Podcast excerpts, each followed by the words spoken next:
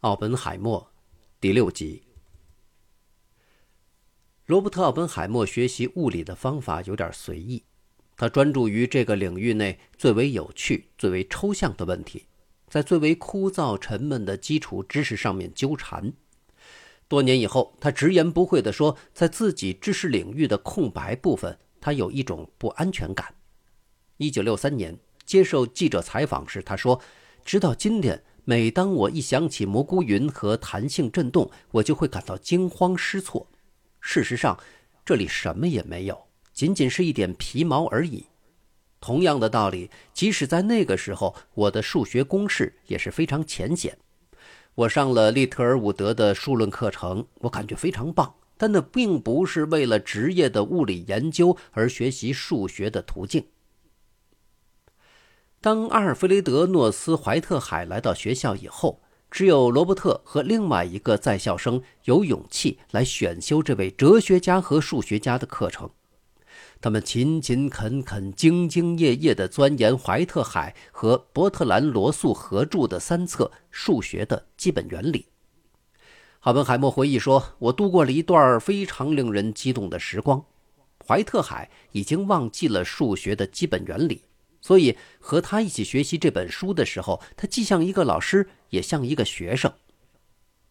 尽管有了这些经历，奥本海默却依然认为自己在数学方面的知识还差之甚远。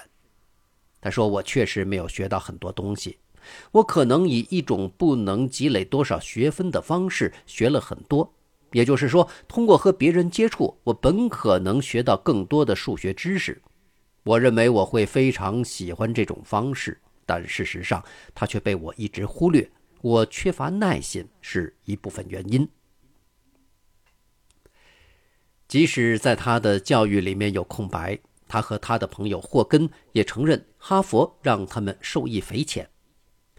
一九二三年的秋天，罗伯特给霍根写了一封充满挖苦的信，在信中，他以第三者的角度来看待自己。啊，奥本海默，他已经变成了一个完全不一样的人，你都想象不到哈佛是如何改变他的。我担心这样强迫他刻苦学习并不好。他谈论着最令人害怕的东西。就在几天前的晚上，我还和他发生争执。我说：“你不是相信上帝吗？”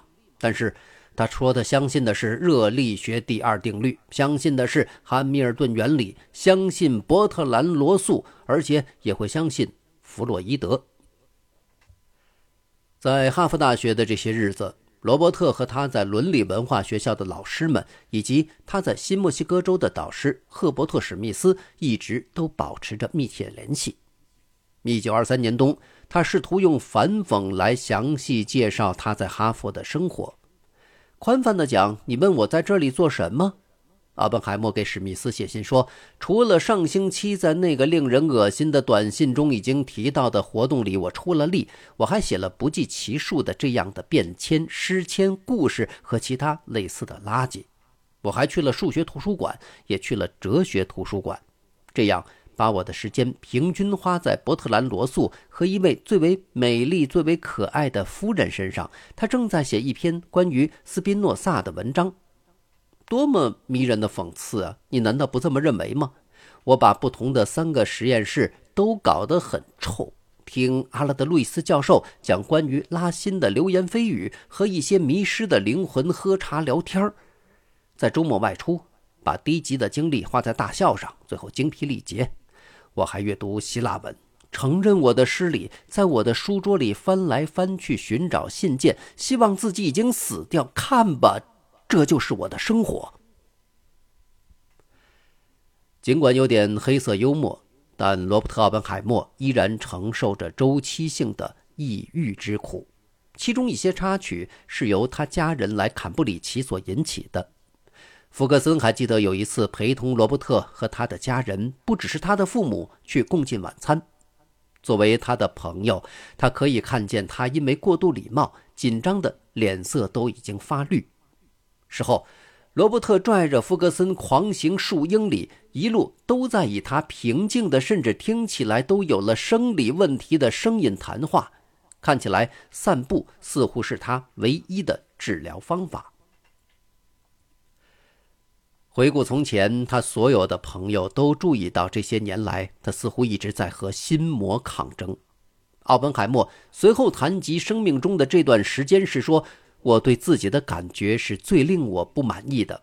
我对别人几乎没有什么感觉，在现实面前也没有什么怜悯之情。不能得到满足的性欲也隐藏在罗伯特·奥本海默的一些问题之中。”在二十岁的时候，他仍然是单身。他周围的朋友没有几个看见他和女人之间有过交往，并且更没有人记得罗伯特曾和女人有过约会。怀曼回忆说：“罗伯特太热衷于学问，而无暇考虑女孩。我们都已经经历了许多风流韵事，哪怕是在头脑当中。”也许我们缺少一些能够使生活变得轻松的世俗的风流韵事吧。当然，此时的罗伯特内心澎湃着感情的欲望，这表现在他在这一阶段写下的一些有关性爱的诗句。今夜，他身着豹皮披肩，那浸没水中的美腿闪烁着黑钻般的光芒。连同那诱惑而隐约的闪烁，激起一丝欢愉的渴望。在一九二三年和一九二四年的冬季，他写下了自己称之为我的第一首情诗，向一位正在写关于斯宾诺萨的论文的最美丽、最可爱的女士致敬。他在图书馆远远地凝望这位神秘女士，但是很显然，他并没有与之交谈过。因为不能主动与之发展关系，他一直充满孤寂和期待，就像诗里面所写的：“年轻的女孩会主动出击，你必须来和我交谈。”他感到一丝微弱的期望和失望相互参半的复杂感情。当然，这种复杂的强烈感情对于他这个年纪的年轻人来说是很不寻常的。但是，周围的人还是认为罗伯特并不孤独。一次又一次的，每次当他陷入悲伤之中，罗伯特都向他多年的恩师寻求帮助。一九二四年的晚冬，一些感情危机使他陷入深深的悲伤之中，因此他就给史密斯写信。这封信并没有保留下来，但是我们却留下了罗伯特给史密斯回函的安慰信。他告诉史密斯：“我想给我最大安慰的是。”你感觉到我的痛苦和你所经历过的有些相似。对我而言，从没有被别人经历过的事情，此时正在发生我身上。这样的事情，无论在哪一方面，对我来说都是如此无瑕和令人羡慕。事实上，我感到非常遗憾，因为有这么多的好人我不认识，这么多的乐趣被我错过。但是有一点，你是对的。至少对我而言，欲望不是必须的，而是不适宜的。一九二五年六月，仅仅通过三年学习，罗伯特·奥本海默就以最高荣誉的化学学士身份毕业。在主任的名单上，他是被选中的三十名大学优等生荣誉学会成员之一。在那年给赫伯特·史密斯的信中，他半开玩笑地说。每周我都要坚持不懈地读完五到十本科学著作，假装在钻研。以后即使我患了晚期老年失语症，但是从学术的角度来说，我仍然坚持认为在大学时那样做是必要的。在数十年后，当他回顾自己在大学数年的生活时，承认：尽管我喜欢学习，但我要同时兼顾很多的课程，因此很多。我都是蒙混过关的，所有课程我都得了 A，但是我觉得不应该。他认为自己已经掌握了迅速、浅显又充满渴望的通晓物理学的一些方面，但同时又充满了许多空白，并缺少实践和系统的理解。参加完学校的毕业典礼，罗伯特和两个朋友博伊德、本海姆私下里在寝室用实验室的酒精庆祝了一下。本海姆回忆说：“博伊德和我当时都喝得醉醺醺的。我记得罗伯特只喝了一杯就不行了。之后周末，罗伯特带着博伊德来到湾岸的度假别墅，并驾着他心爱的帆船去法尔岛游玩。博伊德还记得，我们脱下衣服，沿着海滩一直散步，直到把皮肤晒得黝黑。罗伯特原本是可以留在哈佛的，因为学校已经给他提供了毕业留校资格，但是他却有更高更远的理想。虽然他学的是化学专业，但是物理学却在召唤着他。同时，他也清楚英国剑桥更加靠近中心。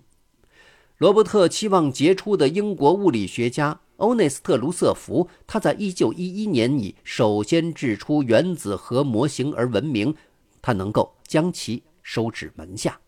于是，说服他的物理学教授布里奇曼写了一封推荐信。布里奇曼在信中坦率地写道。奥本海默有着完美的领会能力，但是他的弱点是进行试验。他的头脑更善于分析，而不是物理操作。他不适于在实验室里操作试验。我认为，猜测奥本海默能否成功，有点像是在赌博。